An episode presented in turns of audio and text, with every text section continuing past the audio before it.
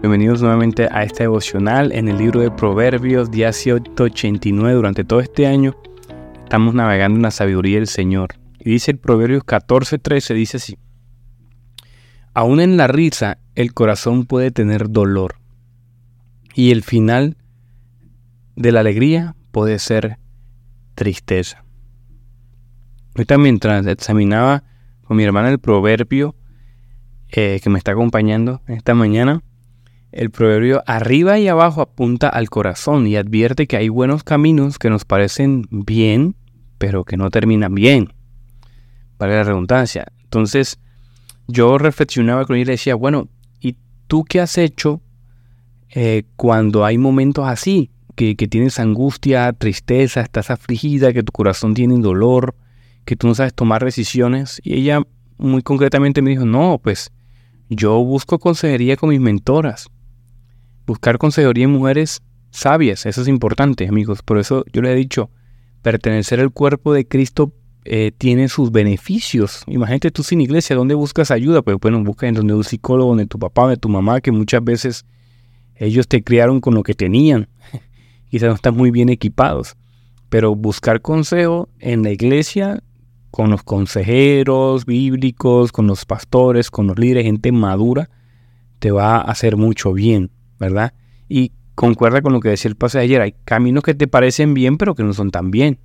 Por eso yo siempre les he aconsejado durante este mucho, yo sé que mucha gente me escucha aquí hace mucho tiempo y no se congrega, yo les he estado aconsejando hace mucho tiempo, ya medio año, es saludable.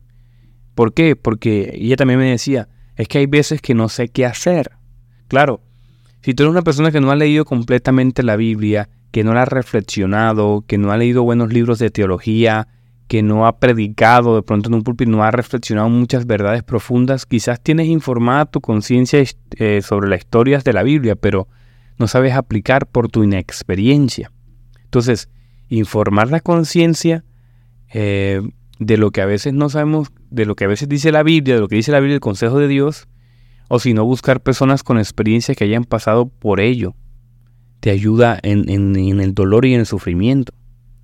Y, el que me está escuchando, que tiene una madurez, que tiene más conciencia, tiene que ser una oportunidad de ayuda. O sea, tienes que invertir tu tiempo en otros para que los otros puedan ser beneficiados de lo que el Señor te ha regalado. Y fíjense que en Eclesiastés capítulo 2 habla un poco de esto.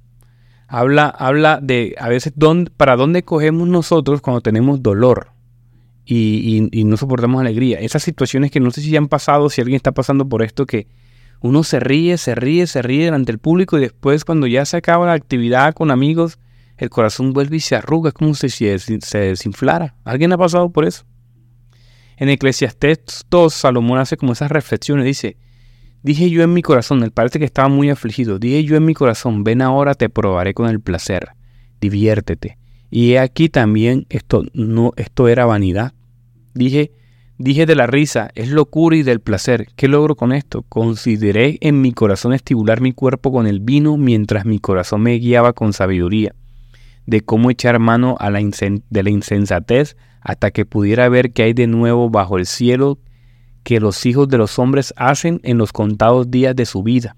Engrandecí mis obras, me edifiqué casas, planté viñas para mí, me hice jardines y huertos y planté en ellos toda clase de árboles frutales, me hice estanques de agua para regar el bosque con árboles en pleno crecimiento, compré esclavos y esclavas, y tuve esclavos nacidos en mi casa, también tuve graneros, mejor dicho, etcétera, etcétera, etcétera. Cuando uno trata de, de llenar ese vacío en el corazón, sin buscar realmente la alegría que produce el fruto del Espíritu Santo, termina ¿qué? Termina en tristeza, Solo la alegría del que es fruto del Espíritu que produce una verdadera alegría eterna.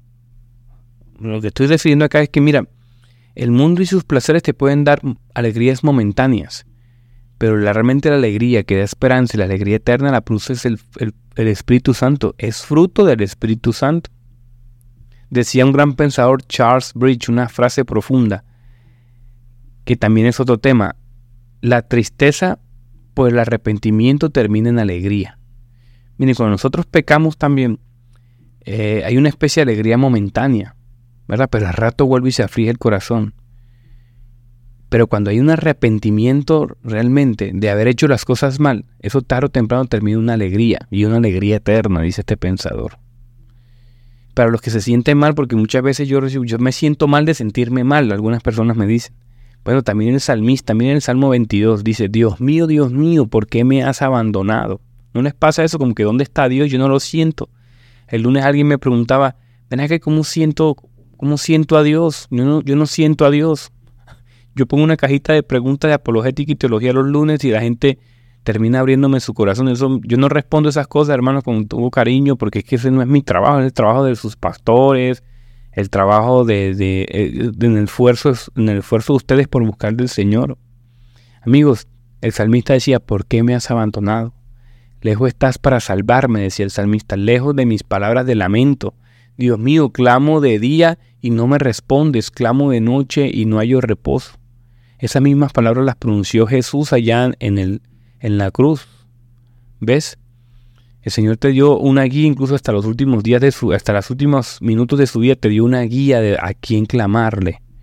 Y nosotros aquí le estamos clamando a nuestros deseos, al alcohol, a distraernos incluso durmiendo, a distraernos con el celular, un tema que quizá vamos más adelante, a distraernos con los placeres que nos ofrece el mundo, realmente buscar a donde tenemos que buscar. El versículo 3 de este Salmo 22 dice, pero tú eres santo, tú eres rey, tú eres, eres la alabanza de Israel. En ti confiaron nuestros padres, confiaron y tú los libraste. A ti clamaron y tú los salvaste. Se apoyaron en ti y no los defraudaste. Pero mira, después hay como un cambio, un cambio de tono nuevamente. Pero yo, gusano soy y no hombre. La gente se burla de mí. El pueblo me desprecia. Cuantos me ven se ríen de mí, lanzan insultos. Versículo 9, doy un saltico, pero tú me sacaste del vientre materno y me hiciste reposar confiado en el regazo de mi madre. Fue puesto a, tu cuidado desde antes de nacer. Aquí vemos, y si seguimos leyendo, vemos el vaivén de emociones de un salmista que está abriendo su corazón. Hay una canción vallenata del género vallenato colombiano que es muy famosa, suena plin y ya la gente sabe cuál es. Y empieza con una frase dice, que dice, la herida que siempre llevo en el alma no cicatriza inevitable de marca la pena, me marca la pena que es infinita. Imagínate cómo se está expresando este cantautor vallenato. Quisiera volar lejos, muy lejos, sin rumbo fijo y buscar un lugar del mundo sin odio, vivir tranquilo. Mira, ¿dónde lo busca? En la tranquilidad, donde no haya odio, en su propia imaginación. El cristiano no debería pensar así, debería buscar el fruto del Espíritu que solamente pertenece a Él. Ese es el trabajo del Espíritu Santo. La gente la gente tiene un vacío en sus ciudades, en su corazón, en sus comunidades. Ha abandonado al verdadero consolador. En mayúscula lo pongo. Y el verdadero consolador es el Espíritu Santo. ¿Dónde estás poniendo tu corazón?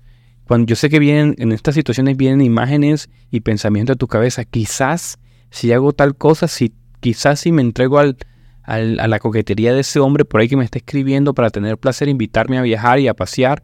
Quizás si me entrego a la renuncia a un trabajo para descansar con dinero. No sé dónde estás poniendo tu corazón en este momento, pero es ponerlo en el verdadero consolador.